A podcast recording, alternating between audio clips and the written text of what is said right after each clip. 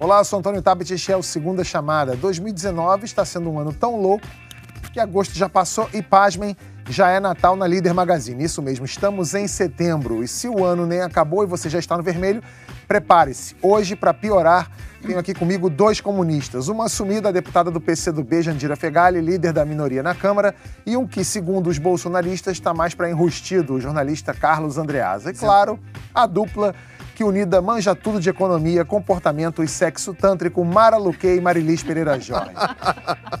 Sábado é 7 de setembro, dia da independência. E na sexta, dia 6, completamos um ano de outra data histórica, o dia da facada em Jair Bolsonaro. Você lembra onde estava, o que estava fazendo quando aconteceu? Tem deputado querendo criar data comemorativa. Depois da decisão que soltou Aldemir Bendini, a preocupação é com o efeito cascata, que pode afetar outros condenados na Lava Jato. Será que Lula já está preparando a voz para soltar o grito da independência? O PIB cresceu acima do esperado e a imprensa encheu as manchetes com a conjunção adversativa mas. Afinal de contas, a mídia é mesmo pouco patriótica quando o governo acerta? A filha da pátria, Mara Luque, vai explicar. Um projeto de lei quer punir a divulgação de fake news. Será que isso pode afetar a liberdade de expressão? E como ficam os políticos que dependem da boataria? Em São Paulo, a deputada Janaína Pascoal quer proibir tratamento hormonal de crianças e adolescentes trans restrição a uma liberdade fundamental ou proteção às crianças? E vamos revelar o segredo para uma, uma, vida sexual livre, leve, solta e muito mais divertida. Tá curioso? Então se inscreve aqui no My News, toca o sininho e assiste a segunda chamada, porque nós somos dependentes de vocês.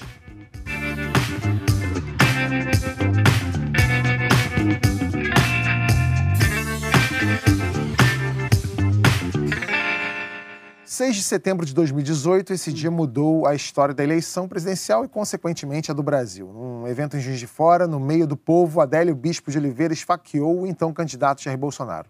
Nessa época, Sérgio Moro ainda era o juiz, o PT dizia que seu candidato era o Lula e Bolsonaro era o segundo colocado nas pesquisas. É um daqueles eventos como o 11 de setembro. A gente lembra o que estava fazendo. Vocês se lembram o que estavam fazendo no exato momento da facada? Eu estava com você. É, eu e a Mara, a gente estava Ouvir a notícia dos o... seus lábios. A gente estava sabatinando o Haddad, o Haddad em São Paulo e a gente recebeu o aviso e a gente, eu, eu comuniquei o Haddad, foi a primeira pessoa a falar para o Haddad que tinha acontecido. Foi. E ele ficou, na hora, inclusive, ele ficou chocado, né? Ele ficou é. pasmo como todo mundo ficou, né?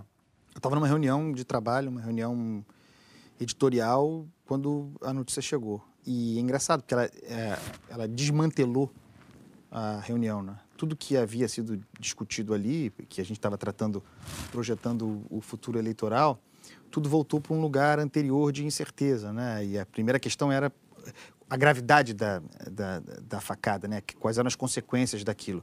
Me lembro claramente, posso lembrar exatamente como se fosse hoje é, a perplexidade geral. É. E você, Marilis? Eu estava dentro de um carro na Dutra, numa viagem, ouvi pelo rádio. E depois fiquei sem sinal no rádio, que foi meio desesperador, nem no celular, não, não sabia o que tinha acontecido. Até porque nas primeiras horas, as primeiras notícias era que não tinha sido tão sério, né? Um dos filhos do o Flávio. O Flávio tinha dito que. Tinha sido superficial, foi tinha a. sido superficial, que estava tudo, tudo bem, só depois é que a gente veio entender a gravidade do acontecido. E você, deputada? Eu estava em atividade de campanha, né, que era candidata a deputada federal, e a notícia veio e, e na hora o sentimento foi muito nítido, né, de que aquilo ali mudaria, mudaria o processo eleitoral. Ali ficou nítido que o processo eleitoral teria mudança clara naquele momento. É. A influência daquele episódio e ao mesmo tempo um sentimento de que algo de muito ruim teria acontecido, porque to, toda violência num processo eleitoral é muito ruim. É. Ninguém queria que aquilo acontecesse, mas ficou nítido também que aquilo viraria o jogo na eleição. Aquilo ali foi análise imediata. Você teve, você teve essa sensação que aquilo ali mudaria o jogo naquele momento? Eu tive a sensação que mudaria o jogo naquele momento, porque é óbvio, né? Porque a violência daria uma vitimização imediata, que aquilo obviamente seria utilizado mas, e ficou mas, muito chocante. Mas, porque... ali, mas, mas, ele corria ainda risco de, de morte ali naquele momento. Mas essa não era a informação. Não era, era a informação, informação inicial ah, é de que era um atentado. Demoraram Verdade, algumas demorou. horas. Que não pra- era tão grave assim, mas que aquele episódio certamente seria utilizado no processo E eleitoral. quando depois ele começou a correr riscos e cirurgia e tal, você ainda ficou com essa sensação de que mudaria o jogo eleitoral ou que poderia ser realmente alguma coisa mais grave? Não, a gravidade nunca ficou muito clara, porque as informações de dentro dos. Eu sou médica, né? Mas a informação de dentro nunca era muito nítida, né? Mas sempre a informação é de que estava sob. Acho que tem, acho que tem outra coisa aí. Controle, que né? A deputada não, é, segundo eu entendi, é, a, a gravidade é, da, da facada e, e- e foi grave, né? O sujeito ficou sob risco de, de morte mesmo.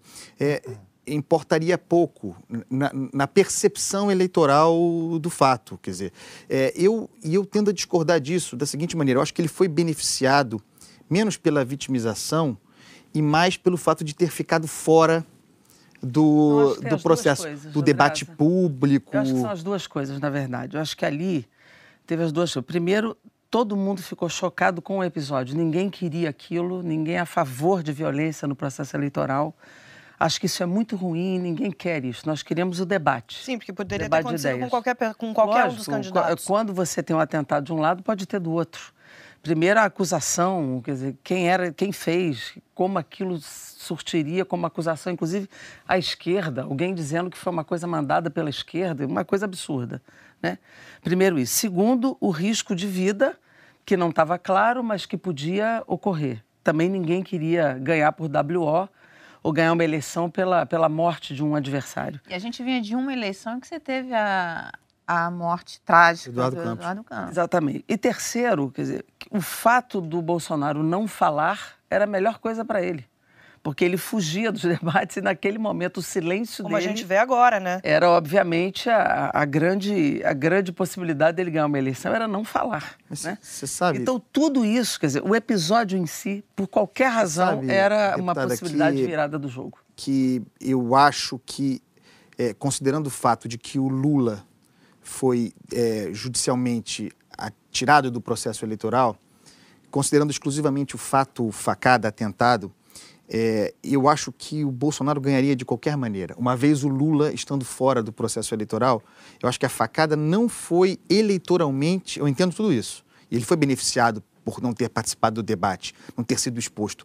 Mas eu acho que ele tudo se encaminhava para que ele vencesse a eleição sem o Lula. O Lula seria um, um elemento competitivo grande, é, ganharia de qualquer maneira. Eu acho que o, o atentado precipitou a, a maturidade de votos que seriam dele de qualquer maneira. Eu não afirmaria isso. Eu não afirmaria, apesar de que é muito difícil a gente dizer hoje, né? Com o jogo É. jogado, é muito difícil. Mas a facada, na minha opinião, foi determinante para o resultado. Na próxima sexta, o atentado completa um ano. O deputado federal Carlos Jordi, do PSL Carioca, apresentou um projeto que cria, no 6 de setembro, o Dia Nacional de Combate à Intolerância Ideológica no Brasil. Na Ixi, justificativa, logo de quem, né? o deputado diz que as ideologias justificam paixões de forma exagerada, que podem chegar à violência física, e completa. Aspas, o crescimento dessa intolerância traz consigo a ditadura do politicamente correto e o risco do retorno das práticas terroristas, como, por exemplo, ações de grupos revolucionários de esquerda dos anos 1960. Eu, pessoalmente, sou a favor de qualquer manifestação contrária a qualquer tipo de intolerância, ainda mais ideológica. Mas esse projeto aí do deputado parece que ela só mira a intolerância de um lado, né? Não, e reforça, e, e reforça aquilo que É quer como a combater. escola, a escola sem partido. né? reforça um aquilo que quer combater. Não é? Quer dizer, você, É. vai, você vai criar o dia do mártir Jair Bolsonaro. É, é, não faz sentido. E aí, para que, que o su- o sujeito foi eleito deputado federal? É uma, é uma representação importante. Mas aí você está E exigindo aí, apresenta um, e aí apresenta um projeto que, a, a rigor, consiste em legislar em causa própria. É legislar é, para o seu grupo político. Ah, é, quer dizer, quer combater uma determinada ideologia, que se pode combater no ambiente da política, e nesse sentido a, a palavra combate não serve, disputar o terreno político, tudo bem. Agora, a imposição de um dia, é, em função desse episódio trágico, lamentável, bárbaro da facada, É, é... Gente, é jogar para a torcida, né? Você faz uma lei que vai agradar aqueles eleitores que são mais, é, mais ferrenhos ali, é, causa uma comoção, as pessoas acham que aquilo deve ser feito, mas assim, o que a gente vê no dia a dia é que os próprios deputados do PSL são pessoas que instigam essa, essa polarização, essa intolerância. A gente vê os posts, é, tudo que se fala é contra a esquerda, contra o PT, to, to, toda a culpa. Mas isso tem os dois lados, né, não, mas, o, não, mas a gente vê isso acontecer todo dia, inclusive do próprio presidente que já tinha que ter descido do palanque. Todas as, as todas as uh, os anúncios que ele vai fazer hoje de manhã, ele estava já anunciando alguma coisa aí sobre o governo, é sempre dizendo, fazendo algum tipo de comparação com os governos passados. Assim, ele não descola do passado, ele não consegue colocar os pés no presente e fazer o que ele deveria fazer, que é governar para todos os brasileiros. Então, assim, a polarização deveria acabar é, pelo presidente, para depois. Porque, até porque você, todo... tem, você tem no Congresso hoje projetos que, que, que o PSL pode se manifestar a favor da intolerância, apoiando alguns projetos sobre é, que, que são contra a intolerância, enfim. Deixa, deixa eu dar alguns. Primeiro, eu acho que um projeto como esse não passaria, é minha opinião, né? Porque hoje você tem, é, tem um campo de esquerda que tem em torno de 130 votos, você tem um campo de centro, vamos dizer assim, um centro e centro-direita que é bastante amplo, e você tem um grupo do PSL ali que tem 50 deputados. Um projeto como esse, na minha opinião, não tem espaço para ser aprovado hoje. Acho que não há esse clima de aprovar uma coisa como essa. Porque não, há uma tentativa hoje nossa, inclusive, de despolarizar esse processo. Quem estimula esse tipo de, de, de embate não, somos nós, não é a esquerda que faz isso. Aliás, a gente tem tentado mudar esse clima, né? Aliás, não é a nossa, a nossa, o nosso comportamento que cria é, ampliação de arma, é, que agride os mortos desaparecidos políticos, como fez com Fernando Santa Cruz. Não somos nós que estamos criando esse ambiente de permanente agressão. Né? Quando o Bolsonaro vai para uma tribuna no Piauí e diz que a esquerda tem que ser varrida que nem um cocô, desculpe o termo chulo, mas foi o presidente da República que fez isso. Então, o etos fascista, ele faz isso, ele cria a repulsa, a rejeição ao adversário, a eliminação do diferente. Isso é muito ruim no Brasil. Mas, e deputada, como disse o, a Marilise... O Lula se referiu ao disse? DEM em termos muito parecidos no passado. Vamos acabar, vamos varrer o, o DEM do mapa. E aí eu acho que cabe à mas... esquerda um, um meia-culpa. Quem sou eu para propor meia-culpa é, aos outros? Mas, mas não é, foi a marca do Lula. Durante, o Lula governou para todo mundo. Durante muito tempo, deputada, é, a, a esquerda... Marca se comportou tratando os adversários, inclusive os de centro, inclusive o PSDB, como direita, extrema direita, e chamando, chamando com muita frequência os adversários de extremistas e eventualmente até de fascistas. Então, quando, quando é, nós nos deparamos, eu, eu acho que não tem fascismo na ordem do dia, mas quando nós nos deparamos com algo que se possa considerar extremo, é, fica banalizado porque todo o espectro do centro foi empurrado antigamente pela esquerda para esse lugar. Eu nem acho. Acho que a marca do governo Lula, inclusive, foi trazer o centro para perto. Todo mundo governou com Lula. Essa não foi a nossa marca. Nossa marca não foi essa. Marca do Lula foi governar para todos. Todo mundo ganhou no governo dele.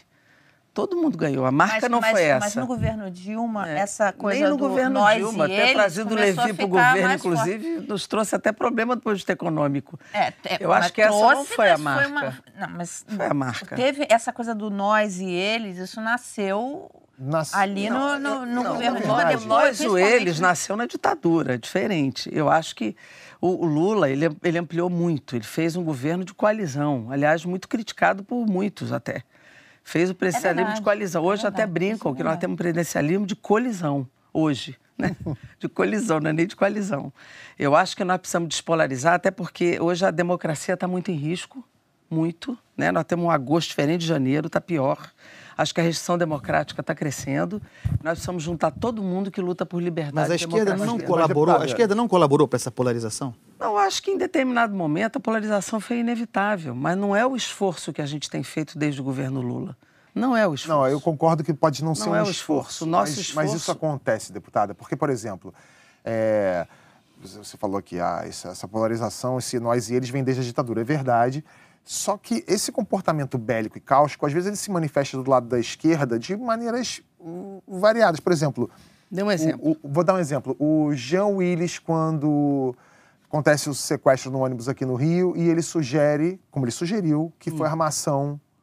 Isso foi armação. Ou quando é, lançam um- uma teoria de que a facada é fake porque não aparecia sangue. Sabe esse tipo de coisa? Sim, Eu mas acho que isso, na minha opinião, isso, isso ajuda esse, eh, eh, esse comportamento. Porque Desinformação, Sim, né? Isso é uma mas, mas deixa eu te desinformação falar. que não- gera não- não- conflito. mas deixa eu te falar, não pegue um exemplo isolado e compare com uma coisa institucional vinda de alguém que está no cargo de comando do país. São coisas diferentes.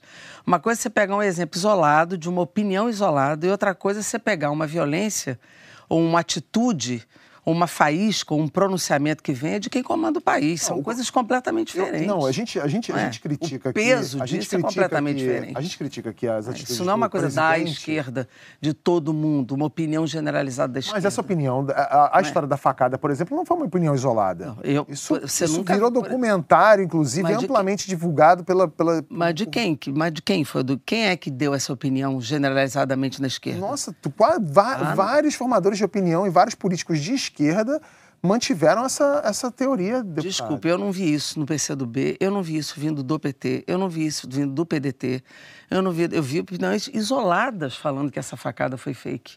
Sinceramente, isso não foi um comportamento generalizado na esquerda. Não foi. Nós nunca achamos. Eu, como médica, por exemplo, jamais diria isso, porque eu estaria colocando uma, uma- um comportamento completamente falso em toda a equipe médica que estava dentro daquele hospital. Então, não é. uma coisa é uma opinião isolada, outra coisa é um- uma pessoa que está no comando do país, como disse a Marilise, que governa para o seu campo, para o seu grupo eleitoral. Ele não governa para o Brasil, não fala para o Brasil. A- a- De fato, não saiu do palanque até agora. Isso é muito grave. Marilise, É, isso é um problema, realmente. Problema a história de grave. campanha. A gente está em campanha ainda, isso é um problema. Esse é um Mas problema. esse ponto de estar em campanha é que me surpreende que as pessoas estejam surpresas. Porque a lógica do bolsonarismo, e eu tenho falado sobre isso diariamente, escrito sobre isso em todos os meus artigos. A lógica do bolsonarismo é a da campanha permanente. E é a do conflito permanente. E também da eleição de inimigos. Não é adversário. Por isso que o presidente tenta ocupar, e, é óbvio que não é esse o lugar dele, o espaço do centro para empurrar os seus adversários para os extremos, porque ele precisa cultivar essa polarização, que, como eu disse aqui, não foi ele que inventou, mas ele precisa. O Bolsonaro não é competitivo contra o centro, contra o candidato de centro, porque ele vai ter que entrar no debate público convencional. Que parece que está dando errado, né, Andreasa? Hoje o Datafolha vem com essa, essa nova pesquisa e mostrando um índice de 38% de rejeição, que... que- é o maior de todos os outros presidentes da democratização em oito meses de governo. mas que tem estratégia aí da parte dele. Ele, ele tem uma base de apoio, Sim. que é algo como 20%. Assim, eu, eu concordo com você que é uma Tá? coisa pensada. Que garante o, O- segundo Sim. turno para ele. Cara, o presidente é da nesse- República, com o poder da máquina e o peso da caneta presidencial, tendo uma base de apoio 20 de 20%, podendo radicalizar o discurso, é um candidato competitivo. Sim, é E nisso que ele está o segundo apostando. turno. Claro. É. É, e ele sai, ele sai falando, Ele por gar- exemplo, a, a lista do BNDES. Ele, ele sai e coloca como se. É, ele já coloca os adversários dele lá, colocou o Luciano Huck, colocou. Como se aquilo fosse um escândalo. Não vou entrar nem no mérito se deveria ou não deveria, mas foi legal. É. Eles estão financiando financiaram a venda da Embraer, enfim. Mas não tenha dúvida que esse campo também vai se dividir. Não vai ser o único candidato da extrema-direita nesse país. Ah, Não, Tem só para completar, aí, né? essa mesma pesquisa mostra hoje que num segundo turno entre Haddad e Bolsonaro, Haddad ganharia. Então, assim, é, é, concordo com você, tem método, mas até que ponto esse método Mas a vai pesquisa, a pesquisa eleitoral de 2018, Dizia a mesma coisa. no primeiro turno, também É. dizia a mesma Mas coisa. a gente está falando do, dia de hoje. A gente está falando da situação de hoje, do, que- do, do Ele já é panorama que a governo, gente está né? vivendo. Ele exemplo, já tava- é governo. estava pensando sobre o seguinte: a gente falou aqui no, no programa anterior sobre a questão da Argentina. né? É, alguém tem dúvida de que o presidente Bolsonaro, para o seu projeto de poder, a vitória do kirchnerismo é a melhor? Que ele torce para ter este inimigo governando a Argentina? É, essa é a lógica do bolsonarismo. Ele precisa de elementos para radicalizar essa polarização. É, faz sentido. A, a facada, que a gente falou tanto aqui, deu impulso à candidatura e levou a algo que a esquerda não estava esperando: a eleição de Jair Bolsonaro. Para muita gente, a oposição segue desnorteada até hoje com o resultado, até na Câmara. Em fevereiro foram formados os blocos da casa. O bloco da maioria tinha PSL, MDB, DEM, PSDB, o Centrão e alguns nanicos. A oposição se, se dividiu em dois blocos. A minoria, liderada pela Jandira Fegali aqui, e o bloco do PT, que inclui também PSB, PSOL e Rede. até hoje eu não entendi, deputada, por que, que existe essa divisão numa oposição que naturalmente, lógica seria que ela tivesse junta não, como não nunca. Não tem essa divisão, isso foi a divisão de uma semana. Apenas blocos de ocupação de espaço nas comissões. Entendi. Essa divisão acabou e hoje está todo mundo junto. Na verdade, é, regimentalmente na casa sempre existiu é, a liderança do governo e a liderança da minoria, que é a que eu ocupo, que era a liderança da oposição, sempre foi. E que dá espaço, né? Então é importante ocupar esse espaço, não é isso? É isso. E quando o Michel Temer é, é, liderou lá o que a gente chama de golpe e, e a imprensa chamou de impeachment, é, ele criou uma liderança para favorecer um parlamentar do MDB, que era o, o deputado Lelo Coimbra, e criou a liderança da maioria. Então, nós reivindicamos criar uma outra liderança para o nosso campo, que ficou a liderança da oposição. Então, ficaram duas vozes para lá e duas vozes para cá. Entendi. Então, ficou a liderança da minoria, que sempre foi a liderança da oposição, ou do campo menor do que a maioria, e a liderança da oposição. E lá ficou a liderança do governo e a liderança da maioria. Então, são duas né? vozes ocupando aqui e duas vozes ocupando lá. Mas, na verdade, aqui tá, a liderança da oposição está atuando junto, com duas vozes, e lá ficaram, ficou um campo é, com duas vozes também. Mas agora está atuando todo mundo junto. Na verdade, eu organizo a oposição e a liderança da oposição que está atuando junto também. Na verdade, nós estamos atuando absolutamente unificados. Dentro da Câmara Federal. Posso não fazer tem uma pergunta para claro. deputada? Claro. Que é relativo, relativamente à, à, questão do Lula, né? E ao slogan Lula livre. É, há uma discussão interna é, entre os partidos de esquerda sobre o alinhamento a essa agenda e se essa agenda seria, e aí falando exclusivamente do ponto de vista político-eleitoral, um elemento limitador, é, ficar, é, a expressão que eu uso, ficar preso a um preso, Uh, tem, essa discussão acontece dentro da, das esquerdas, chamemos assim? Não, o que, o que que, assim, o que que nós, pelo menos assim, do ponto de vista meu e do ponto de vista da minha análise, eu acho o seguinte, a, a bandeira Lula livre, ela não unifica todos, né? Mas também não é uma bandeira só do PT, é uma bandeira da democracia brasileira. Porque se nós compreendemos que Lula não teve um julgamento, ele foi condenado sem provas. Eu acho que as divulgações do Intercept demonstram isso. Ele, na verdade, ele foi, ele foi abduzido do processo eleitoral por um projeto de poder e não por um processo jurídico justo, né? um julgamento justo. É, ele merece, de fato, um julgamento e não aquele. Então, é, a bandeira Lula livre, ele, ela repõe o Estado Democrático de Direito. Então não é uma bandeira só do PT e não deve ser, é uma bandeira da democracia brasileira. Agora, ela não unifica, ela, a, a esquerda não pode se restringir a esta bandeira, mas também não pode abandoná-la. Então, eh, lutar pela liberdade de Lula é uma luta da democracia brasileira. Agora, obviamente, a luta da esquerda não pode se restringir ao Lula livre. Tem outras questões que a esquerda. Mas essa luta pela democracia. E que devem está no jogo. Então, a luta pela democracia não é só lutar pela liberdade de Lula, tem outras lutas e outras bandeiras que nós devemos é, incorporar, mas também não podemos abandonar a luta pela liberdade de Lula, porque é uma luta justa, é uma luta então, também mas acho que aí, aí é que vai a pergunta do, do, do Andreado, se me corrija se eu tiver, se tiver equivocado, mas lutar pela democracia é lindo, maravilhoso, lutar por processos democráticos uh, lindo, maravilhoso. Mas quando é, a bandeira é Lula livre, não personifica demais uma luta e não impede com que outras lideranças de esquerda apareçam? É isso, é isso que eu estou dizendo. Que é o que a gente não tem visto, outros nomes surgirem e serem, passarem a ser opção para um eleitor que hoje está. Né? Não, mas eu não estou falando do Lula como candidato. Isso é outra coisa. Hum. Não estou falando do Lula como candidato à eleição de 2022. Eu estou falando o direito dele estar livre. Isso é uma, é uma bandeira de que ele tem direito a um julgamento Mas, justo. Mas, deputada, será que o isso é eleitor é entende Outra coisa isso? é ele ser candidato. Não sei nem se ele quer ser candidato em 2022. Esse não é o debate. Não, nem se ele poderá.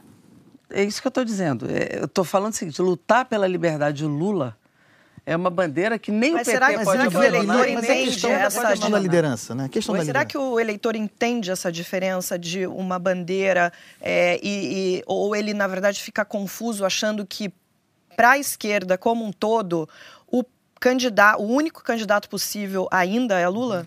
Eu acho que a gente consegue separar essas coisas se conseguir mostrar que há outras candidaturas também. Quais são as lideranças? Por que, exemplo, o Flávio né? Dino teve aqui com vocês. Flávio sim. Dino é um possível candidato a presidente? Na minha opinião, sim. e é um candidato capaz de unificar muitas forças, é. Então eu acho que a gente precisa trabalhar é, um campo hoje de atuação e de lideranças que surjam no cenário político brasileiro. Né? Mas nós não podemos negar que Lula é uma grande liderança, a maior liderança então, popular. Navegaria, o PCdoB navegaria algo inédito? É, pretende navegar eleitoralmente em 2022 é, é, separado do PT? ter um projeto próprio eleitoral, porque historicamente, isso é uma crítica que se faz ao PCdoB, é como uma espécie de satélite do, do petismo e do lulopetismo. É, a ideia é, é, disputar a eleição com candidatura própria? Eu te diria assim, André, eu acho que o histórico do PCdoB, em aliança, nós ficamos aliados do PT de 89 até 2018. E não achamos que fizemos errado. Eu acho que foi correto, porque havia. Nós vivenciamos o getulismo no Brasil, vivenciamos o lulismo no Brasil, que foram fenômenos sociais fortes, populares, e Lula, de fato, é a maior liderança política desse país, no mundo, olhando para o Brasil. Não temos dúvida disso, eu acho que é uma herança positiva que o Brasil tem, é um legado positivo e é uma liderança viva e que nós precisamos valorizar e, e, e, fortalecer. E precisa da sua liberdade, é justo que ele esteja livre. E nós vamos somar na, na luta pela liberdade dele enquanto ele estiver preso, e vamos fazer isso. Outra coisa é se pensar o seguinte: qual é a, a realidade que nós vamos ter a partir de agora e para 2022, que pode ou não ter Lula candidato. Pode ser que ele, inclusive, não queira, pode ser que a realidade seja outra. E acho que o PCdoB tem o direito de ter suas lideranças também disputando esse processo. Então, eu acho cedo para se falar em 2022. Mas não é tarde para dizer que nós podemos ter um Flávio Dino candidato a presidente. É, mas... O próprio Lula enxerga isso. Então, o próprio Lula conversa sobre isso. Você tem o, Flávio Dino, Camilo Santana em, no Ceará. Você tem liderança. O PDT na, tem seu nome, nas, que é o Ciro Gomes. O PSB pode ter seu nome. É, mas, mas a gente a está falando aqui de dois... Flávio Dino, que teve aqui. Flávio Dino é um fortíssimo e que, candidato, e são, que é do PCdoB. E são políticos de esquerda, mas Sim. que têm, é, que conversam, que têm... Sim é, não está polarizando, enfim, e tem proposta, teriam chances de emergir como Sim, lideranças liderança. da esquerda, Com novas certeza. lideranças da esquerda. Com certeza. Mas isso não está sendo abafado por estar. Tá, é, tá tudo muito concentrado ainda é, na bandeira Lula livre e acaba é, ofuscando essas lideranças. O Camilo Santana não teve apoio nem do PT no, no, no Ceará, na, é porque, na é porque eu acho que nós precisamos separar, é isso que eu estou dizendo, precisamos separar o que é uma bandeira democrática, que é a liberdade de Lula, do processo eleitoral. O próprio Lula diz isso, ele quer separar as coisas. O próprio Lula conversa com o Flávio Dino sobre a possibilidade de uma aliança mais ampla. Ele cita o Flávio Dino como uma possível liderança eleitoral. Então nós precisamos separar a liberdade de Lula do processo eleitoral de 2022. Acho que nós temos separar essas coisas, porque o Flávio Dino, para o PCdoB, hoje, é uma liderança possível de ser candidato a presidente de 2022. Deputado, eu só discordo quando, quando a senhora fala que é muito cedo falar de eleição, porque, assim, visivelmente, Bolsonaro já está em campanha para 2022. Uhum. Inclusive, ele talvez tenha ganhado muito por estar em campanha muito antes da eleição do ano passado. A gente sabe Sim. que ele ficou né, bastante tempo é, é, em campanha. Será que é mesmo cedo? Eu não acho que é cedo. a gente precisa. Definir, não é para falar. Mesmo definir. que não seja para definir, mas a gente vê, por exemplo, Dória, Luciano Huck, esses nomes surgindo, estão aí no noticiário todo dia. É, a esquerda não precisa também ter esses nomes cada vez mais atuantes e, e já se mostrando como como alternativa para essa eleição em 2022? Eu, por mim, já pegaria o Flávio Dino e ficaria circulando com ele o país inteiro. O problema é que ele tem que governar o Maranhão, né? É. Então, ele tem uma responsabilidade com, com o Maranhão e é um excelente governador. Né? Governa bem, é uma pessoa absolutamente preparada, está fazendo um excelente governo quer chegar em mil escolas, quer, né? Ele está fazendo um excelente governo. Está preparada para subir no palanque do Dória em 2022? Eu? Tá doido. Dória e Bolsonaro, segundo turno. Nossa Senhora, pelo amor de Deus. Não, é, e aí? Não me, não, não me traumatize, não. Eu quero sair daqui Luciano Huck e Bolsonaro. Luciano Huck e Bolsonaro no segundo turno. Nossa Luciano Huck e Bolsonaro no segundo turno. Faça uma desgraça. Não, mas é uma, mas é uma escolha. Você está falando em defesa da democracia. Sim. E você se refere ao Bolsonaro, eu não concordo, mas como um fascista. É, Luciano Huck contra Bolsonaro. Você não acha que Bolsonaro tem um fascista? Fascismo, o fascismo tem um... Você vê alguma coisa muito positiva não, eu, eu, assim no Bolsonaro? Não, não, não vejo... É, são coisas diferentes. É, o, a, o fascismo não, conceito. tem um fascista. Fascismo é um conceito histórico, tem, Sim, tem um lastro. Eu acho que tem. tem Não, ele não consegue nem ser porque não tem talvez Tem- essa competência, mas tem atos de natureza fascistoide e é, uma, e é um ímpeto autoritário, autocrático Muito, permanente. Isso, isso eu sempre falo. Mas, ah, deputada, essa pergunta eu vou voltar a ela. É. Segundo turno, é, é, Luciano Huck versus Bolsonaro. rapaz, que pergunta difícil essa, mas eu acho que é difícil pro Bolsonaro, viu? Então, apoiaria o Luciano Huck. Sorriso dele, que Mas faz felicidade sentido. me ouvir dizer isso, né? não, não estou apoiando ninguém, eu sou, não é, sou mas, político. mas não faz Não, olha, sentido? sincero, faz, faz sentido a pergunta, claro. Então, eu acho até que, Mas Dó- acho, acho, mas acho eu que acho Dória. que o povo brasileiro não nos levará a essa esse Eu acho que drama, não. Dória e Acho que Bolsonaro teremos, ainda, acho ainda que nós vai. te- teremos competência para chegar no segundo turno, pelo campo centro-esquerda, pelo menos, ou esquerda-centro. É, mas o, o, o- o Luciano Huck, ele se coloca no, No campo centro-esquerda. centro-esquerda. É, e não só ele, eu já vi alguns analistas políticos. Eu, porque a gente. eu não- Ele vai para cidadania, Mas né? será que ele é vai ser antigo PPS. mesmo? Exatamente. Luciano Eu, eu, eu, eu diria que ele está fazendo tudo direitinho para isso. Eu Fala aí, apostaria- Tabet, eu apo- você que é amigo dele. Eu aí. apostaria que, que sim. Não, não- nunca falei com ele sobre isso, Não, mas eu se não tivesse... tenho. nem- Olha, eu, já te falei, eu conheço pouco o Luciano Huck, nunca tive com ele assim, nunca conversei com ele. Só vejo ele em programa de televisão.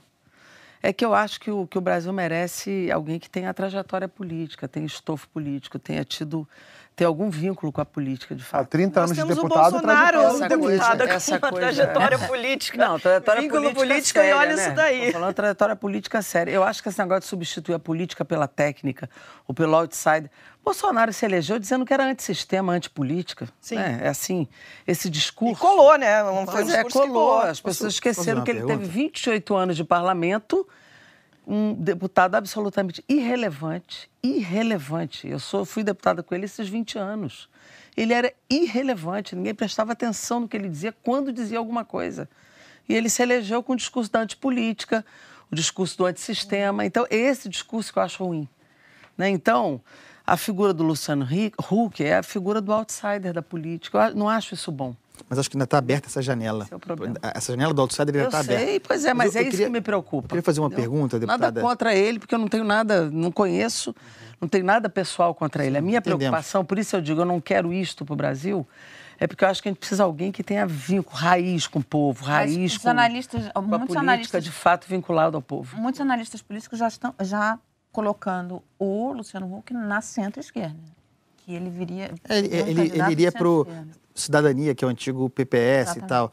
É, isso, a decisão partidária é, é algo que vai ter que ser. é, vai, vai ter impacto sobre o caminho dele. Mas eu, eu queria voltar na questão do Lula. Sim. Pelo seguinte: a senhora, a senhora fala em. é, falou duas vezes. Primeiro, Lula merecia um julgamento justo. Em outro momento, falou é, Lula em liberdade. São duas coisas diferentes, né? Quer dizer, é, a, a- sua, a sua defesa, é, e eu falo individualmente, é pela liberdade do Lula, a revelia de um novo julgamento, a anulação desse processo, ou por um novo julgamento justo conforme o, o ordenamento legal? Não, primeiro é o seguinte, ele precisa de um julgamento justo, ponto. Segundo, como não tem nenhuma prova contra ele, a minha opinião é que ele devia estar em liberdade. Essa é a minha opinião. De tudo que eu vi e de tudo que não foi produzido contra ele. Que eu acho que um julgamento No justo caso do, dará tri- no liberdade caso do a triplex, né? Do- no caso do, do triplex De do nada que até agora ele foi acusado, nada foi provado. Tipo, nenhuma prova Atibaia, agora. Atibaia é outra história. É, mas mesmo Atibaia, não tem nada, o sítio não é dele, nada foi provado contra ele. Mas mesmo Mas a é a decoração minha da, opinião. mesmo a decoração da casa, Mesmo- é, os, mesmo- não os tem nada que se prove nomes. contra ele até aqui. Então, é a minha opinião. De qualquer um maneira, da ele poderia terminar. estar respondendo em liberdade, ele não precisaria estar preso, como outros que têm milhões de provas estão todos respondendo a processo em liberdade. E nesse momento ele já tem direito à detração penal, ele já devia estar no semiaberto e até agora não está. Então, assim, Mas isso está previsto agora para setembro. Setembro, é. estava previsto, na verdade, para agosto. É porque o ministro relator está internado e, e essa, essa É, eu decisão tinha informação que era setembro. era agosto. Ele teria, ele na teria verdade, era prisão, agosto. ele teria o regime semiaberto. É. É. como, como ele é ex-presidente da República e é, é impossível garantir a segurança de um ex-presidente para ir e voltar, imagina a loucura, Uhum. para o presídio, ele vai para o ele vai pro que vem logo em seguida, que seria um regime domiciliar. Entendi. Então, é, na minha opinião, ele, por exemplo, outros têm milhões de provas e que estão respondendo em liberdade aos processos. Então, é um negócio de fato Deputada, só, só, um comentário em relação é seletivo a, contra o Lula. Um comentário que a senhora fez aqui é, sobre as, as mensagens é, do, do, Intercept. Realmente a gente viu que tem um, um processo ali é, bastante complicado, a atuação do, do MP com o juiz, é uma coisa meio cheia de vícios e tal, mas em nenhum momento a, a pode-se afirmar, por meio dessas mensagens, que não havia provas ou que, foram, que as provas foram é, produzidas, para forjadas para incriminar o, o, presidente. De tudo que saiu, isso a gente não, não pode afirmar. Ah, pode, Marilise, hum, desculpe. Hum, as provas em relação um juiz, um juiz, Não, na verdade não se produziu prova nenhuma contra ele. Esse é que é o problema. Até, até o depoimento de uma mulher sobre o triplex, o Moro foi buscar para ir para a imprensa para tentar dizer que era uma prova contra ele. Ele foi forjar uma testemunha. Isso está na primeira divulgação. Na verdade, um juiz que se associa à acusação não podia estar tá nem no caso. Segundo, não era para estar tá em Curitiba. Isso era para todo o processo devia estar tá em São Paulo. Terceiro, Porque ele está associado... Não teria a ver com a Petrobras, é Nada. isso? E ele está associado permanentemente com a Procuradoria, com, com a força-tarefa da Lava Jato. Isso, aí, isso é um escândalo. No mundo inteiro, isso, esses dois eram para estar presos, na verdade. No mínimo, suspensos suas funções. Então, eles forjaram o tempo inteiro com a imprensa, com testemunhas falsas, com, com jogadas de mídia, com tudo. É um escândalo. É um, olha, o que já saiu já é muito grave, não precisaria sair mais nada, na minha opinião. Não, é, eu acho que o julgamento teve, tem, tem questões aí realmente. RF4, olha, quando o Supremo negou aquele habeas corpus, 19 minutos depois tinha pedido de prisão. Foi a coisa mais recorde que eu já vi. Ah, não, eu já passei por um recorde maior, mas isso eu conto fora do ar. É um recorde. 19 tem um recorde minutos, maior, comigo tem um recorde maior. decretar a prisão do Lula. Você acha que esse negócio do Bendini, é, do STF anular a sentença do Bendini e, e agora todo mundo vai acabar chamando o VAR em algum momento. Isso pode ajudar o, o, o, Lula, não pode, Andreasa? Tabit, eu acho que sim. E, e acho que é uma discussão importante que a sociedade brasileira precisa fazer eu tenho muitas críticas, e não é de hoje, à lei de delação e também à lei de leniência. Uhum. Eu acho leis ruins. Um dos pontos é não associar este avanço ao Código Penal. É, porque no Código Penal que nós temos, que é da década de 40, 40. 47, se eu não me engano, é, você tem o, o réu. Só tem um tipo de réu. Ponto final. Com o, o, o, surgimento da delação premiada, você tem um réu qualificado.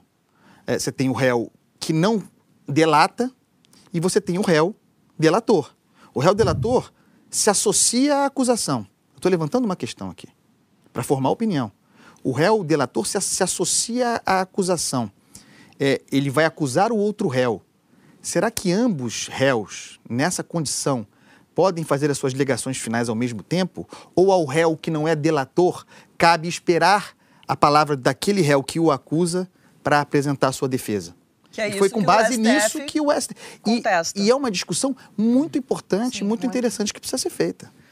Na verdade, nós precisamos regulamentar a delação. Porque olha só o que acontece. Você está falando do réu delator. Muitas vezes não é nem réu.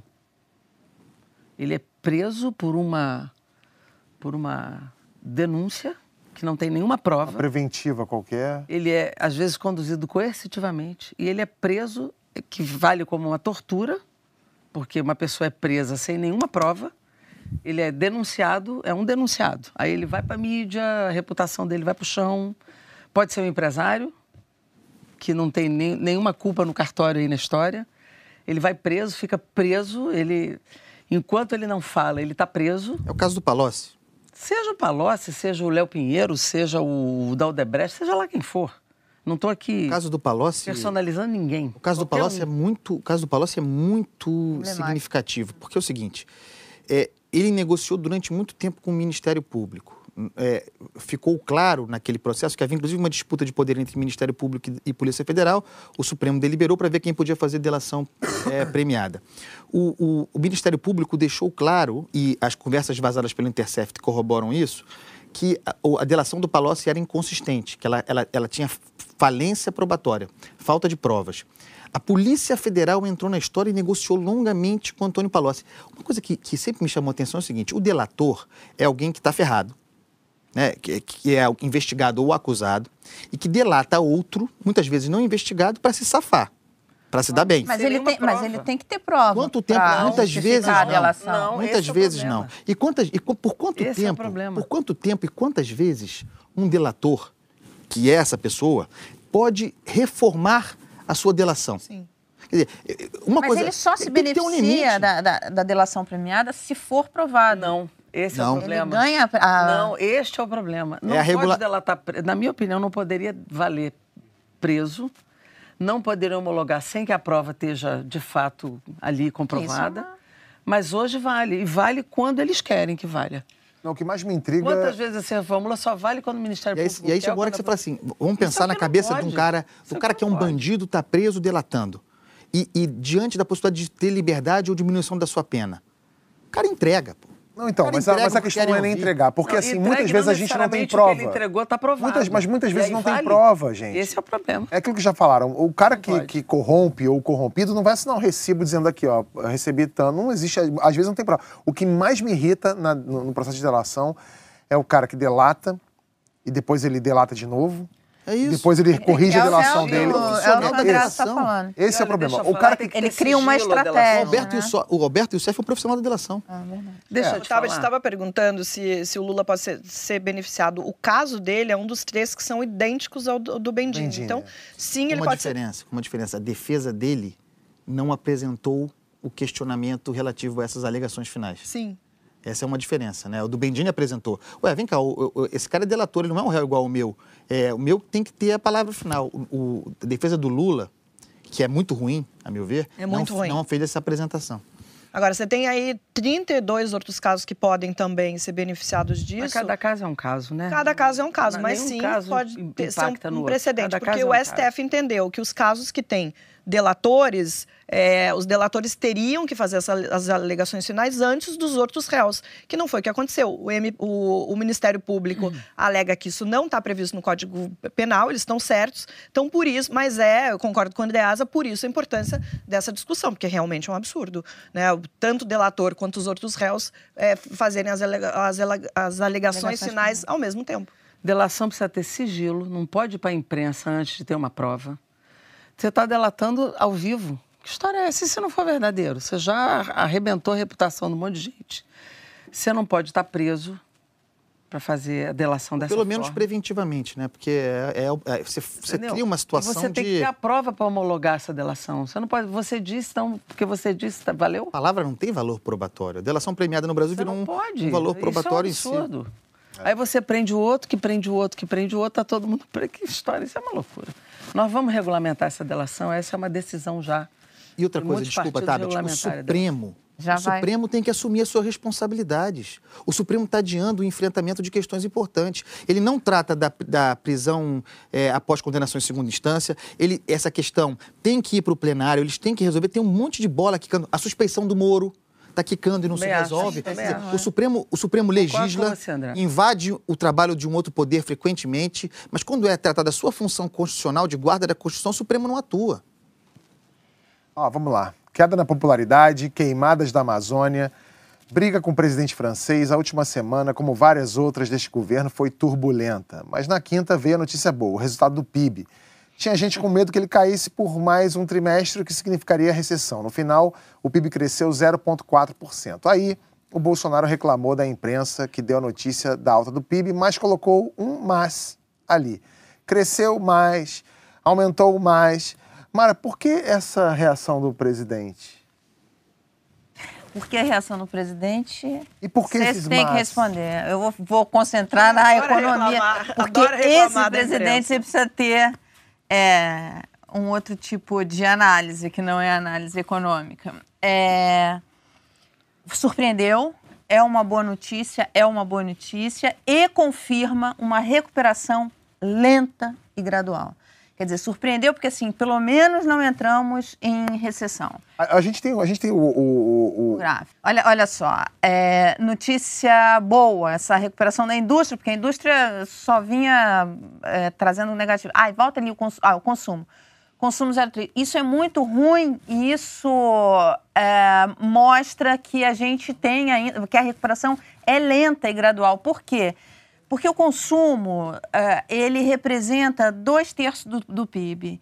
E no Brasil, você tem hoje uma situação em que você tem muitos desempregados, a renda caiu fortemente, é, você não tem nada, todas as medidas que foram feitas, PEC do gastos, a própria reforma da Previdência e tal, elas são contracionistas em termos de renda, então você. Essa é uma variável que vai demorar a vir para empurrar o crescimento e é uma variável importante. Então, é, o presidente o presidente está levando isso como mais uma vez para esse terreno da, da disputa, da briga, e não sei o quê. E aí, deputado, eu vou falar da esquerda também. A, a esquerda ela não vem com uma proposta de renovação do Estado, é, ela vem com negação. Você tem políticos ótimos. Camilo Santana fez uma, uma reforma da Previdência no Ceará espetacular. Tem uma gestão fiscal no Ceará espetacular que é reconhecida. Flávio Dino fazendo um belo trabalho no Maranhão. Você tinha uma proposta da Previdência do Mauro Benevides Filho com o Ciro Gomes e que na, e o, e o e a, a, a esquerda, de se juntar em torno de uma proposta alternativa para os problemas que o Estado tem e que emperram o crescimento econômico, emperram o aumento da renda, emperram a criação do trabalhador, nega. Nega a necessidade de uma reforma da Previdência, nega. Você, você tem nomes hoje muito bons na esquerda fazendo bons trabalhos que submergem a, essa, a esse discurso de polarização. Então, voltando ao PIB, o que mostrou é isso. Foi bom? Foi bom. É, a surpre... Foi uma surpresa porque esperava-se menos, uma, um crescimento menor, ou até negativo, o que indicaria uma recessão técnica que seria muito ruim. E confirma o que os agentes econômicos já colocaram na sua planilhinha ali, que a recuperação vai ser lenta e gradual não vai ser, não é mais o que se esperava no início do governo, de que viria uma onda de investimentos é, importantes e tal. Agora, por exemplo, nesses dados do PIB, você aparece construção civil com um, mostrando uma reação, que é muito bom. Mas, ao mesmo tempo, é, as empresas do Bolsa Família, que, que do, do Minha, Casa, Minha, minha vida. vida, não estão recebendo, não vão receber. O que vai parar um, um segmento extremamente importante é, para a retomada da atividade. Por quê? Por conta do, do forte contingenciamento que o governo está fazendo. É, o governo não tem capacidade de investir, não está investindo. Se hoje tem, tem economistas que, é, que defendem muito a, a, o ajuste fiscal, a responsabilidade fiscal, que já falam, olha, a gente tem que, tem que abrir, o governo vai ter que começar a investir alguma coisa, porque senão vai parar, vai parar de fato tudo isso, vai ser muito ruim, isso vai criar um problema muito sério. E, tá mas é isso. Tá explicado mais. Tá explicado mais. Mas quando ele entra, ele, quando ele coloca isso, tá vendo? Tá tudo às mil maravilhas, é um tiro no pé dele, porque não tá às mil maravilhas. Não, na verdade, é. não, é, o, o, que ele reclamou é que a imprensa, quando vai dar uma boa notícia, a imprensa, a tradicional imprensa, para o Bolsonaro, quando vai dar uma notícia boa, sempre sobre o governo dele, sempre colocam mais depois. Foi essa a reclamação dele. Mas ele, toda vez que, que, ele eu... vai dar notícia boa do governo dele, ele também faz da então, pior forma mas, possível. Mas, Mara, o que eu acho é que ele não faz isso. Eu até estava conversando com, com, com o Garrone hum. antes de começar o programa, é que ele não. Com a Marilis também. Ele não faz isso porque ele realmente acredita que existe uma má vontade. Eu não acho, não. Eu acho que ele faz isso para acabar, para pisar nos veículos que já estão mal que é, o, o, jornal impresso, por exemplo, que é, uma, uma do, é um dos inimigos de trincheira é dele. Para colocar em xeque a credibilidade. Exatamente. Ele quer, assim, esse governo e o, é, o presidente tem a postura de, de palanque, de palanqueiro, de bater em alguns inimigos que ele já ele tem ali ticado. Então, assim, sempre que ele puder, ele vai dar uma porradinha jornal impresso. Ele alimenta o discurso do, do, do, de que a imprensa está contra, está torcendo contra, que, enfim... Outro inimigo dele, a Rede tá Globo. Eventualmente ele vai dar uma porrada na Rede Globo. Daqui a pouco ele dá uma porrada aqui em alguém. Ele tem alguns inimigos, os, os moinhos do, desse Don Quixote, que ele volta e meia... A manchete era a mesma quando o Lula era presidente, quando a Dilma era presidente. Exatamente. a mesma manchete. Mesma manchete. Com algumas é. diferenças, né? Que chamavam de pibinho quando estava acima de 2% na Dilma. Agora, com 0,4%, Estão achando que é notícia positiva. Mas é positiva, deputado, porque a gente esperava uma recessão técnica aqui. Mas, e a gente está vindo de falar, seis Mara. anos de muito. Sim, Mara, mas deixa eu te falar. A contribuição do governo Dilma. A previsão... O governo Dilma é responsável pela crise econômica. Sim, é, eu não eu, nós temos críticas à, à, política econômica do último ano da Dilma, dois, dois últimos anos da Dilma. Nós tivemos, inclusive, aquela desoneração ampla. Nós fomos contra aquilo, achamos que aquilo também não daria resultado. Não é essa a questão. O problema é que é, a gente tem que compreender. Primeiro, eu vou responder essa questão da esquerda que você colocou aí em relação à Previdência.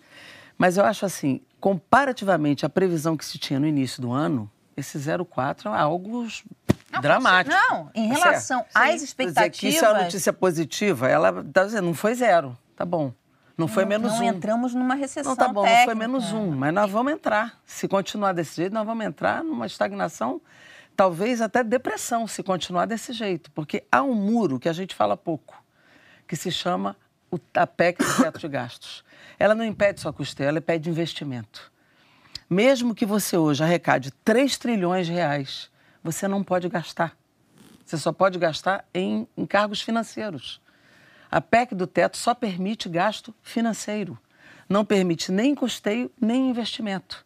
Enquanto existir a emenda 95 em vigor, nós não podemos gastar. Esse é um problema grave do Brasil. Isso está na Constituição por 20 anos. Então nós precisamos mudar isto. Nós não podemos gastar nem investimento. Isso é uma trava que nós temos na Constituição. Mas, deputada, isso é a primeira é, questão. Quando ela coloca o teto, não, não vou nem defender a, a PEC do gasto, só estou argumentando o seguinte: o país tem um problema fiscal seríssimo. E a tem, PEC do gasto tem, veio por conta desse problema fiscal. Não, mas, isso não, não mas exige isso existe uma, um... lugar do planeta. Isso gente. não existe. Não existe Constituição em nenhum lugar mas, do isso, mundo. Isso não na exige Constituição. Uma, uma, uma modernização do Estado, uma mas maior como... eficiência Sim, do mas Estado. Eficiência não tem a ver com você travar um gestor de não poder lidar com o seu orçamento. É isso que está acontecendo. Eu, para botar em segurança, eu tenho que tirar da educação. Eu, para botar em ciência e tecnologia, eu tenho que tirar de saúde. Isso não existe, essa trava, ela impede um gestor de movimentar o recurso, inclusive, que ele arrecada. Isso é uma trava que não existe no planeta, só no Brasil que a Constituição tem isso. Isso não existe. Segundo. Agora, uma trava num pedaço bem pequeno, né? Porque pequeno. o orçamento do Brasil, a maior parte dele já está completamente comprometido e cada vez mais. Mas então, é a, a parte livre que você tem para poder fazer A gente esquece de dizer que uma boa é... parte do nosso orçamento fica rolando juro. Juro, parece que é um dinheiro mágico. Ali a gente não mexe. Mas o juro hoje está muito da baixo. Dívida. Não, não, pagamos, Vamos entrar não. no ponto, então, porque a bola está quicando para isso. Qual é a proposta? A proposta primeiro é destravar. Porque, por exemplo, Segundo, nós temos é uma contra, reforma tributária que a nós, senhora é contra a reforma da Previdência não, e contra essa... o teto de gastos. Como é que a gente vai fazer para... Pra... Como é que faz? Olha a reforma tributária aí, que nós estamos mexendo com ela. Nós temos uma proposta inteira de reforma tributária que nós vamos apresentar essa semana. A, a, esquerda tem proposta, sim. Mas a questão da Previdência? Qual, foi, qual era problema... a proposta da esquerda na Previdência? É. Na Previdência, a proposta que veio do governo é impossível. Você vai ver qual... que ela não e tem jeito. por que a esquerda não se juntou em torno da, da proposta, por exemplo, do Ciro Mas nem o PDT conseguiu fazer a proposta, porque era impossível fazer nessa, nessa conjuntura. Era impossível fazer. A proposta que o PDT apresenta, ela vai ter espaço daqui a pouco, porque nessa conjuntura, qual era a proposta do governo? Impossível de ser debatida dentro dela. Por quê? Porque a única proposta dela era reduzir os benefícios de quem não ganha. O, o 1 trilhão e 300 milhões do governo tirava 1 trilhão e 100 de quem ganha até dois salários mínimos. Essa foi a proposta aprovada pelo governo. Não tem nenhum combate a privilégio, Você não tá tem nada da, nessa da parte proposta. do bônus. Não é do bônus, que eles, não. Que eles a reforma da Previdência do Porque... governo não, tirou um trilhão e... do funcionalismo público, não dos que ganham uma, não procuradores, tem, juízes. Não tem, querido. A, os servidores públicos já tiveram três reformas. O governo Lula fez uma reforma que todos já ganham no teto do INSS e tem o, o, o sistema complementar é, é, de, do FUNPRESP. Isso já está desde 2003, assim. Mas agora teve um novo gatilho limitador. Pro, pro... Não tem gatilho limitador. O que eles fizeram foi achatar o benefício de todo mundo, inclusive de quem ganha até dois salários mínimos. A proposta que veio do governo, ela achatou centralmente quem ganha até dois salários mínimos. Um trilhão e cem milhões foi em cima de abono salarial, era em cima é. do BPC então, e é em cima de quem ganha até dois salários. B... O que eles queriam era capitalização, que era destruir o sistema atual e jogar todo mundo para os bancos, em poupança individual. Essa foi a principal derrota do governo. Eles não conseguiram fazer isso. É, mas eles vão. E achataram o benefício. Hoje, ah, um você, cara que você... ganha R$ 1.500 vai ganhar mil. Você é contra. Você... Essa é economia que eles fizeram. Claro que tem que ser contra isso. Você é contra o sistema de capitalização? Sou contra. Por que, que você acha. Como complementar, não. Hoje ele já existe. Por que, que você acha. Como complementar, ele já existe. Nós não somos contra isso. O que eu não posso é botar sistema de capitalização destruindo o atual sistema de segurança de quem ganha até o teto. Quem ganha até o teto hoje tem que ser preservado como sistema de segurança. Esse é mas o que nós isso estava na, na não, proposta do PDT, não, não, por exemplo. Do sim, Mauro mas essa não teve lá. espaço. Essa não teve espaço. Essa nós botamos para discutir. Essa nós, nós falamos para eles. Quer discutir essa parte? A gente discute como discutir o sistema de capitalização complementar regulamentando isto. Isso nós não fomos contra debater.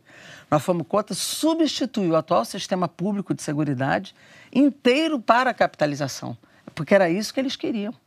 Substituir o atual sistema pelo sistema de poupança individual. Foi essa a derrota principal do governo e do Paulo Guedes.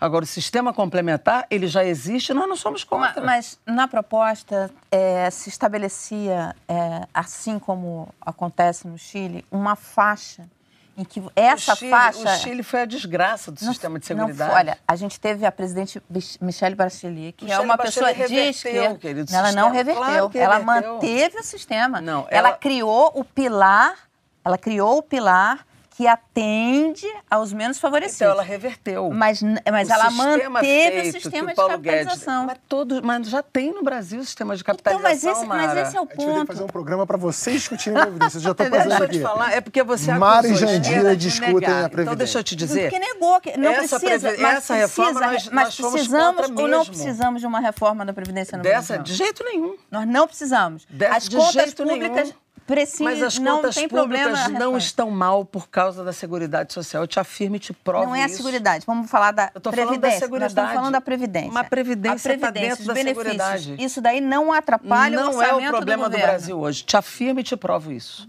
Te afirmo e te provo. Eu, tô, eu estudo isso então, há esse 32 problema, anos. Esse problema fiscal... Não é a Previdência. Não te é a afirmo, Previdência. Não é a Previdência. E nós vamos apresentar, a semana que vem, dia 11 a nossa proposta, proposta de reforma tributária para o Brasil. A senhora acha que se aposentar aos 50 anos de idade, com salário integral, o que, tá que okay. é salário integral? Do funcionalismo público, por exemplo. Mas o funcionalismo público já okay, não tem salário okay, integral desde 2013. Mas você, desde tem 2013. É, a gente, o que, o que eu estou colocando é o seguinte: essa proposta, nem, nem foi essa, a proposta que foi apresentada ainda no governo Temer, ela, ela é muito parecida. Sabe qual é a previdência é. É, deficitária? A dos militares. Pergunta qual é a proposta que o Bolsonaro concordo, mandou para lá. Concordo com você. Fe, foi completo. Concordo com você. Manda, vai Essa lá. é uma área que tinha que ser atacada e não foi. Assim agora, como foi a dos tá policiais falando, quando ele tá entrou falando da Constituição falou. Civil. A Constituição Civil hoje está acabada.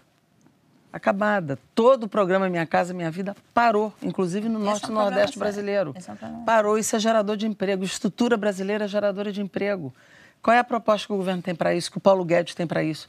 Nenhuma toda a área de logística e infraestrutura brasileira parou, a área de ciência e tecnologia parou. É, mas, deputada, o a área meu, de educação, o meu ponto, as universidades vão fechar. O meu ponto, é, o meu ponto é o seguinte, é, por exemplo, na reforma trabalhista, que acabou sendo, veio uma reforma trabalhista que o que fez não foi mais tornar eficiente, mas gerou a, emprego, mas é, ela não foi eficiente é, em tornar o país eficiente, em tornar o mercado eficiente. Nem gerou mas um ela emprego. foi mais no sentido de redução do, do vetor, do custo do vetor trabalho.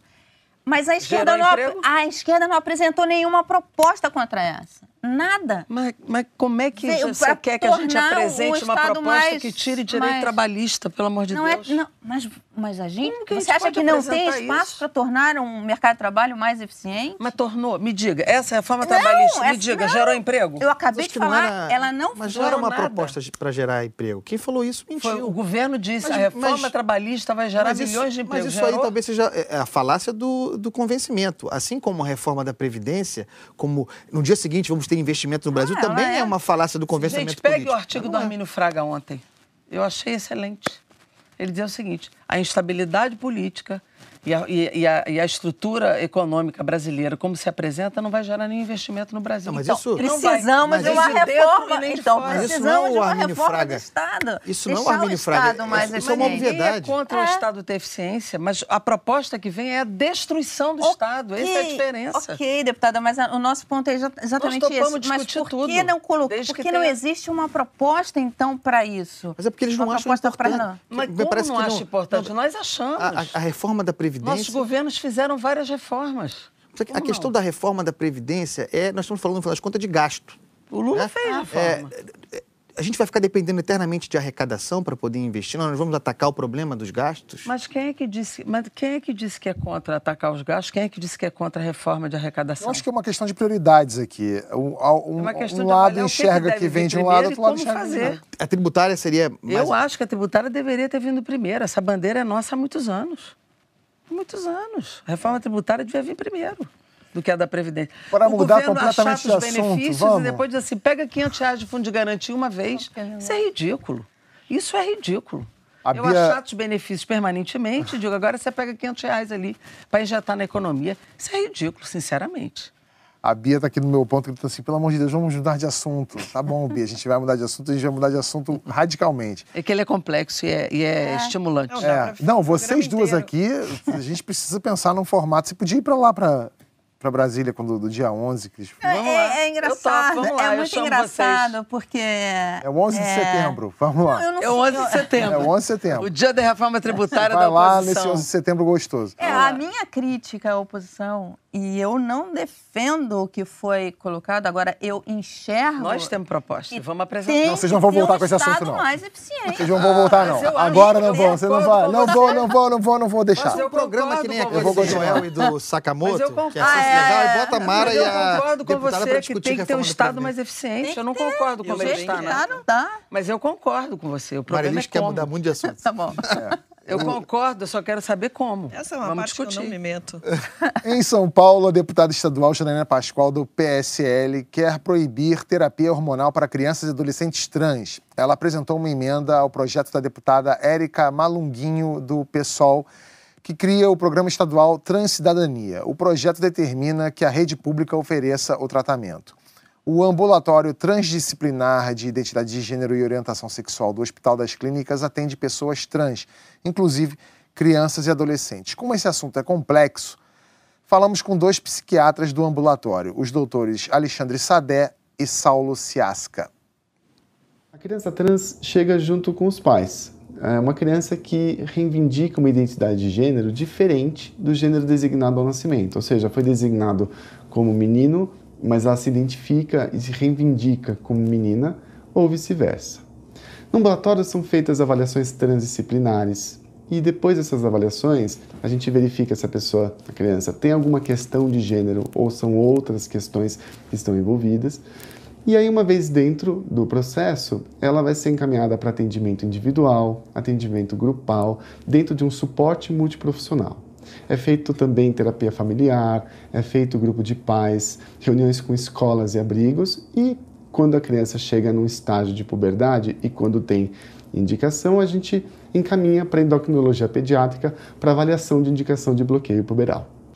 Esse tratamento é indicado quando essa criança sofre, quando a família sofre, quando a escola não sabe lidar com esta criança e quando ela se sente um monstro, esquisita, estranha, deslocada, quando as pessoas não sabem como lidar com ela. O que a gente pode fazer é avaliar a reivindicação dessa intensidade de identidade de gênero da criança. Então ela reivindica bastante, vira um assunto muito importante para ela o tempo todo. Além disso, a gente avalia se essa identidade é fluida ou se está consolidada, se está fixa. Tá? Também avalia se tem muita disforia de gênero, se essa criança sofre muito por conta do gênero, dessa identidade, ou não, se não tem disforia de gênero. Então, assim, dentro dos critérios, não há como saber, mas o bloqueio puberal permite ganhar tempo até para essa criança amadurecer e poder é, ganhar maturidade para reivindicar, entender a sua identidade. O tratamento de bloqueio puberal é reversível. Então, ele já é feito né, para crianças com puberdade precoce, uma outra indicação, e se já, já se conhece os efeitos. Então, a gente sabe que quando você para ou suspende o tratamento do bloqueio puberal, a puberdade volta a acontecer e a pessoa vai ter a sua puberdade com seus caracteres sexuais se desenvolvendo normalmente. Já a hormonioterapia cruzada, a partir dos 16 anos, ela é parcialmente reversível. Porque aí você já entra com um hormônio específico feminino ou masculino para aquele adolescente. E aí muitas coisas só vão mudar depois de uma maneira cirúrgica. cirurgia de redesignação sexual, cirurgia de afirmação de gênero, a gente não faz em crianças, a gente não faz em adolescentes, é só a partir dos 21 anos de idade, conforme a resolução do Conselho Federal de Medicina. Os riscos de não poder acompanhar essas crianças, de não oferecer tanto bloqueio quanto hormonioterapia cruzada, é expor essas crianças, esses pré-púberes, esses adolescentes, a situações vexatórias. É muito horrível você se sentir um menino e menstruar e ter mamas. É muito horrível você ser uma menina, se perceber menina e ter pelos, voz grossa, pomo de Adão. É algo que exclui, é algo que não integra. Essas crianças perdem a oportunidade, esses adolescentes também, de serem mais incluídos, de serem lidados como eles são, não como eles acreditam que são, mas como eles são na realidade. A deputada Janaína Pascoal disse que a emenda não tem a ver com a vedação do tratamento. Na opinião dela, a ideologia tomou conta do debate de um jeito que, mesmo o médico responsável por esses tratamentos no HC é atacado por defensores da causa transexual. E disse que o objetivo dela é proteger as crianças e adolescentes. Jandira, você é médica né, especializada em cardiopediatria, Sim. é isso? Sim. É, a gente sabe que lidar com crianças é sempre complicado, é, parece ser a equipe do ambulatório que toma todos os cuidados, mas o que a, a, a, a deputada Janina Pascoal fala também tem uma preocupação ali legítima, não tem? Não, eu acho que a preocupação dela pode ser legítima, mas eu acho que a. Não em relação à ideologia, mas em Não, relação sim, ao fato sim. de. Não, Sim, mas você veja que a, a entrevista dos dois profissionais mostra que é muito criterioso. Né? Você vê que a preocupação é muito criteriosa e se preocupa com a inserção, se preocupa tecnicamente com o processo e, ao mesmo tempo, com a inserção dessa ou desse indivíduo no ambiente em que ele vive. Então, a questão da transexualidade, da identidade de gênero, que não tem nada a ver com orientação sexual, é identidade, Sim. ela é muito importante. Então, eu acho que precisa, de fato, dar esta liberdade, a possibilidade do tratamento hormonal, porque você se sentir fora do contexto, se sentir um, uma pessoa desinserida é uma coisa muito ruim. Então, eu acho que é correto dar a liberdade de tratamento. Essa criança ela é acompanhada, o público é acompanhado, o adolescente é acompanhado, os pais, a família participa. Eu acho fundamental que dê a liberdade desse tratamento, porque é a forma de inserção mais correta para que essa identidade se, se consolide. Acho Agora, fundamental. como é que é essa questão, Marilise, em relação a- a- ao período em que esse jovem ou essa jovem ele, ele parte para esse processo? Como é Olha, eu entendo a preocupação da Janaína, mas eu acho que não faz o menor sentido porque isso já é proibido por lei. As- As crianças e adolescentes não podem passar por essa cirurgia. Agora, esse trabalho que eles fazem no Hospital das Clínicas é maravilhoso. O Alexandre Sadé é um profissional excepcional, que inclusive é, tem tanto conhecimento de causa que às vezes sim é atacado é, de, de um lado que deveria entender as coisas que ele coloca, como por exemplo, ele fala é, a questão da transexualidade atinge menos de 1% da população. É muito bom que a gente esteja falando sobre esse assunto, que cada vez mais a gente esteja falando sobre isso Quebrando preconceito. quebrando preconceitos, mas por outro lado, é, e foi por isso que ele foi atacado quando ele deu uma entrevista para o UOL, ele dizendo que isso também tem um problema de modismo. Você pega, por exemplo, adolescentes que estão numa fase de, muita, de muitas questões, de muitas incertezas, de problema de pertencimento. E às vezes ele acha que De ele tem- relacionamento, às vezes. Relacionamento, às vezes ele acha que ele tem um problema que ele não tem. Mas por que, que é importante esses adolescentes procurarem esse serviço do Hospital das Clínicas? Das clínicas? Como a Jandira falou, tem um procedimento muito é, Criterioso. técnico, criterioso. E durante esse procedimento, o que pode acontecer é que esse adolescente que acha que é transexual vai descobrir que, na verdade, não é. Ele Mas- só é um homem mais feminino ou uma mulher E é uma mais das coisas que, o- masculina? que o Sadé fala, que hoje, por exemplo, por conta da- desses estereótipos, é, desculpa, do- do- desses padrões de beleza que a gente é, segue e aceita, uma menina que é um pouco mais masculina ou um menino que é afeminado, ele começa a pensar que talvez ele seja transexual. Dentro desse procedimento do HC, muitas vezes ele vai descobrir que ele não é. Ele simplesmente não está dentro de um padrão de beleza da sociedade é, que é vigente, ou de né? comportamento que é, é vigente. Então, assim, o trabalho que eles fazem é excepcional, é necessário, a gente não precisa de mais uma lei. É, o que ele fala ele pode ser um homossexual e não ser trans. Exatamente. Exatamente. Quando exemplo, você começa a fazer problema. a transição hormonal e passa por uma cirurgia de redesignação é, sexual, aí sim é uma coisa mais é, que precisa ter precisa ter muita certeza.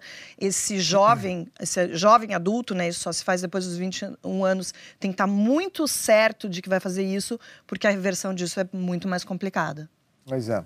Mas e... tem, que, tem que permitir, tem que garantir. Sim, é, o adolescente, a criança que tem essa questão em casa, precisa ter acesso à informação, é atendimento, é a um acolhimento que acontece dentro, de, que é uma equipe multidisciplinar, que vai poder dar todo o, o acolhimento que essa criança, esse adolescente é precisa. É um atendimento, né? Não, e os pais são fundamentais nesse processo. Sim, isso não né? acontece de uma hora para outra. Por isso que, que é importante a gente tirar esse tabu. Não, eu acho que é importante sempre falar sejam... sobre tudo. A gente tem que falar com máximo que puder sobre todos os assuntos, para todo hum. mundo ser muito bem informado. É...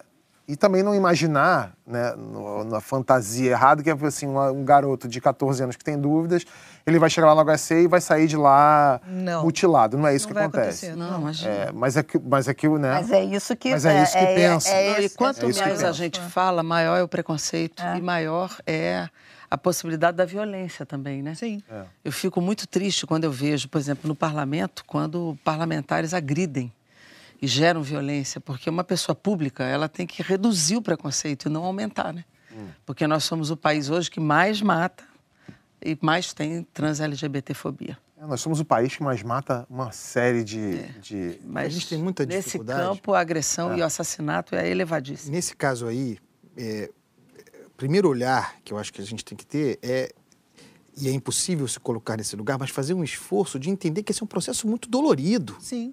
Sofrido. É muito sofrido, tá? E a gente e, e, ponto. E o segundo é e o brasileiro tem muita dificuldade com isso. É muito bonito como discurso, mas na prática, o respeito à liberdade individual, é alheia, né? Tem a questão da criança e para mim ficou muito claro ali. Eu tenho, é um assunto que eu não domino né? como quase todos, aliás. Mas, assim, tem a questão da, da criança, que precisa ser acompanhada, porque está em formação, uh, mas os critérios ficaram muito bem definidos. Uhum. E tem, uma vez chegando à idade adulta, 21 anos, o respeito à liberdade individual. Né? Claro. Então, é, acho que é uma discussão importante. É isso aí. É porque às vezes por trás de preservar tem um preconceito, né? Claro, muitas não, vezes. Tem que proteger, mas no fundo é a não aceitação da existência do trans, né? Não, a gente vê, né, com esses do outro, né? dos médicos que do isso outro. já está acontecendo. Esse cuidado existe, ele é possível, é, ter as, as pessoas podem ter acesso. Então, assim, você não tem que dificultar e, e criar uma discussão absolutamente desnecessária sobre é esse assunto. Isso aí. É.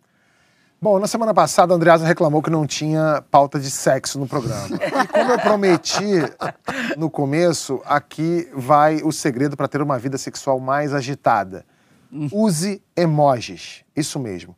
Quem usa emojis em conversas online tem mais chances de ter o primeiro encontro, um segundo encontro, um beijo e, naturalmente, de transar. Segundo os pesquisadores do Kinsey Institute, a entidade americana que estuda sexo, gênero e reprodução, o emoji ajuda muito a transmitir informação afetiva aos potenciais parceiros. Uma carinha cercada de corações aqui, um ursinho panda ali, uma berinjela para os mais saidinhos, são mais eficazes do que palavras e facilitam a conexão íntima. Ah, o pessoal aqui do My News analisou as conversas do grupo de WhatsApp do My News e a transona do segunda chamada é Mara Luque, que é quem mais usa emojis. Então, parabéns, Mara, você, você tá aí. O Andreasa tá dizendo que ele tá ferrado. Você não, não usa emoji? Deixa eu fazer, um, deixa eu fazer um, uma... Eu uso muito, porque uma... não é rápido. É. fazer uma notícia aqui. Eu sou casado. Berinjela pros mais tá? saidinhos. Tá? Então, eu troco mensagens com a minha mulher. Mas se nós, se nós dependermos dessa troca de emoji, a gente tá Ferrado. Então, a partir de hoje, com essa informação, eu vou tentar dar, uma, tentar dar uma pimentada. E, figurinha, e as figurinhas do WhatsApp, vocês trocam? Não, eu, não, eu, faço eu batalha de figurinha com meu marido. Eu uso, eu uso, a minha mulher detesta, eu uso muita mensagem de voz, que segundo ela é o contrário, é o efeito contrário. Mandou mensagem de voz, não vai arrumar nada. É broxante. É. Mensagem de voz tinha que ter um limite, né? De Eu adoro mensagem de voz. Ah, mensagem é ótima, pra quem fala. Não, eu prefiro ouvir. Às vezes eu tô fazendo várias coisas, bota a pessoa fala ali o que ela quer Ah, falar. mas e pronto. depe- depende. Passou de um minuto já. Mara Depende do usa tom, emoji da velocidade, sem saber. Né? não sabia dessa, dessa informação, né? Você usava Não. antes dessa pesquisa informar, né? Tem que ver Ah. como ela vai usar a partir de agora. É. Verdade. Vão ter que criar novos emojis, eu tô achando. Eu tô-? E você, deputada, usa Tô bastante? até olhando aqui pra quem que manda. É divertido Eu conversar uso desse bastante. jeito, carinhoso. Não, mas- Você Mas, mas eu coraçãozinho. sabia da pesquisa Não agora. é, que eu uso emoji pra tudo. Na- no grupo do Segunda Eu Chamada, por bastante. exemplo. Depois eu dessa pesquisa, eu vou ter bastante. mais cuidado de pra quem eu mando. Deputada, deputada quanto- quantos grupos de WhatsApp você tem? Nossa senhora, é muita coisa. Muita coisa? Muita coisa. É. Tem uns que eu olho, leio e não falo nele, porque senão eu tô. Telegram? eu tô a senhora tá no Telegram, não? Telegram, Signal, até vários. Sim. Olha, Telegram, Signal, cuidado, nunca hein? tinha, tinha nem ouvido. Não, mas eu só falo o Tem possível. algum, tá, tá em algum grupo com o Gregório? Um Gregório. Deve estar, deve estar. Uns dois, três aí. É. Gregório é ótimo. É. Gregório mata a gente e ri. Gregório é, É, ótimo. pelo menos ele diverte alguém. É, a gente termina o programa de Ele hoje. diverte muitos. É, ele diverte. Ele é. Pra- porque você não é sócia dele. É, para quem é membro do canal, a nossa conversa continua. A gente vai falar sobre fake news hein, no bloco extra aqui do programa. É, e a gente também vai. A gente vai falar de campanha né, de 2022, mas a gente já falou no programa de agora, a gente vai falar sobre fake news depois. Se você quiser participar, é só virar membro. Tem que fazer pelo laptop ou pelo desktop. Valeu e até semana que vem. Para você que não é membro, se você é membro, fica com a gente, a gente vai falar mais um pouquinho. Até daqui a pouco. Tchau, tchau.